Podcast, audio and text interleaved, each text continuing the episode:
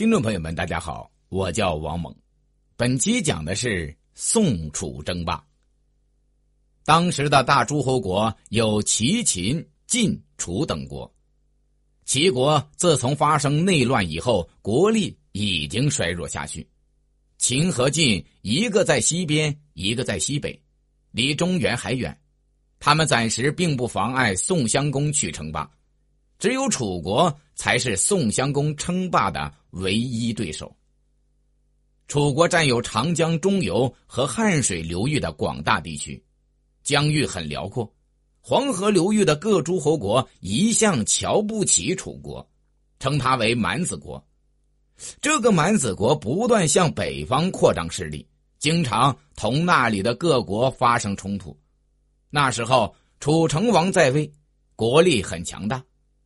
鲁、陈、蔡、郑等中小诸侯国都被迫同楚国订立了盟约，接受他的管制。对于这样一个强敌，宋襄公打算采取联络他的办法。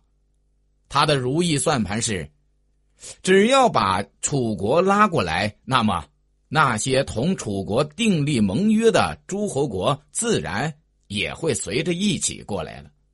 他的霸主地位。就可以确定了。他将这部高招告诉了穆仪，穆仪却另有看法。第一，宋国称霸的条件还不成熟，急于称霸恐怕会惹出祸事来。第二，楚成王野心很大，能力也很强，宋襄公恐怕斗不过他。宋襄公却认为穆仪的顾虑太多，仍旧坚持自己的主张。拉拢楚国的方针就这样草草的决定了。公元前六三九年的春天，宋襄公约请楚成王齐孝公在路上开了个小会。路上指的是今安徽阜南南。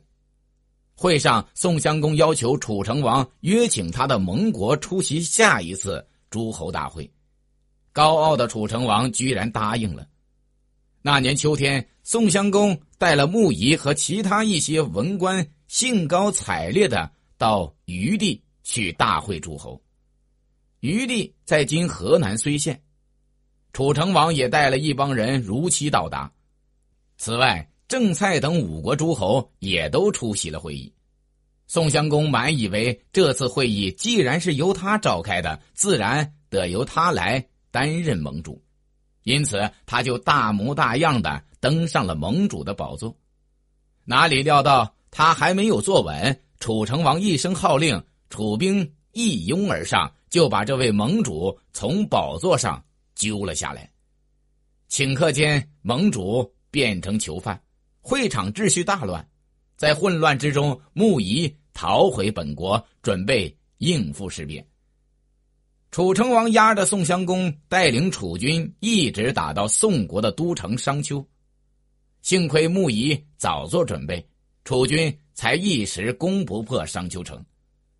楚军这次攻打宋国是临时采取的措施，楚成王只是看到有机可乘，便用军事行动试探一下。现在强攻的手段一时不能奏效。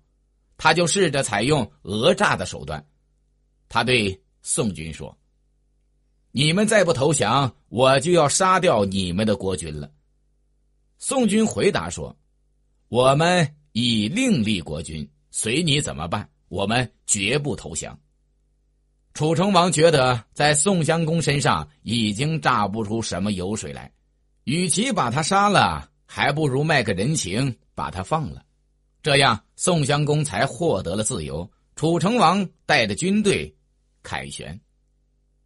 感谢聆听。